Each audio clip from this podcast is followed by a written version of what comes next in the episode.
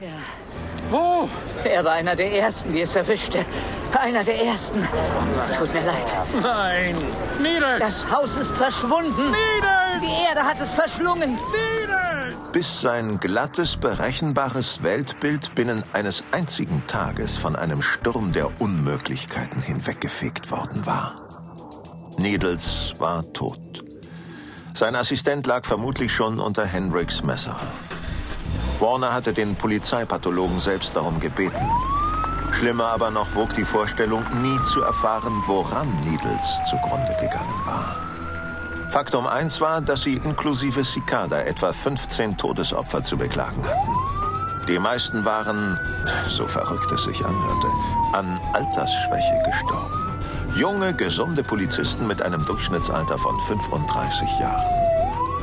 Faktum 2 betraf das Gelände, auf dem Warner das Haus samt wucherndem Garten mit eigenen Augen gesehen hatte. Die Erde hatte sich geöffnet und das tür- und fensterlose Gebäude verschlungen. Auch alles Grün innerhalb der Gartenmauer war getilgt worden. Weder das eine noch das andere hatte Spuren hinterlassen. Kein Krater, keine Verwerfung, nicht einmal eine Narbe war zurückgeblieben.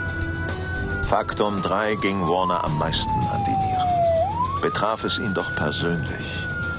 Drei Männer, die es so nicht hätte geben dürfen, hatten ihm in der Tiefgarage aufgelauert. Drei Kerle, deren Gesichter sich wie Knetmasse nach Belieben verformten und denen die Kugeln aus seinem Dienstrevolver, obwohl ausnahmslos Volltreffer, nichts anzuhaben vermochten. Sie hatten versucht, Warners Genick zu brechen, waren aber im letzten Moment gestört worden und geflohen.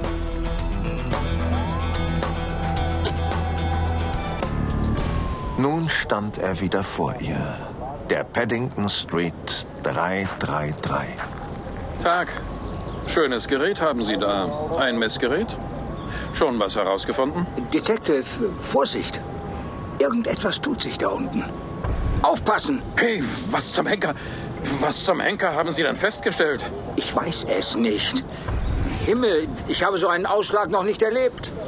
Aber etwas scheint äh, zu kommen. Zu kommen? Der Boden unter ihnen begann kurze tektonische Erschütterungen in ihre Beine zu stoßen.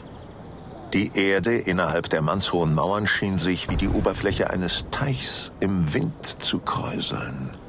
Nur, dass es nicht windig war. Nur, dass dies kein See war. Oh, verdammt. Weg hier! Alle Mann weg hier!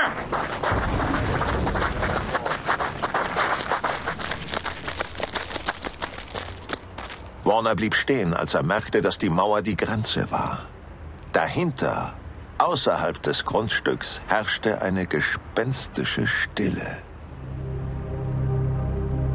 Er starrte auf das Grundstück zurück, auf die kahle, sandige Erde, wo bis eben kein einziges Kraut mehr gewachsen war. Bis eben. Schau mal da. Wahnsinn. Oh, das gibt's ja nicht. Der Garten, der so radikal verschwunden gewesen war, als hätte etwas von unten kräftig an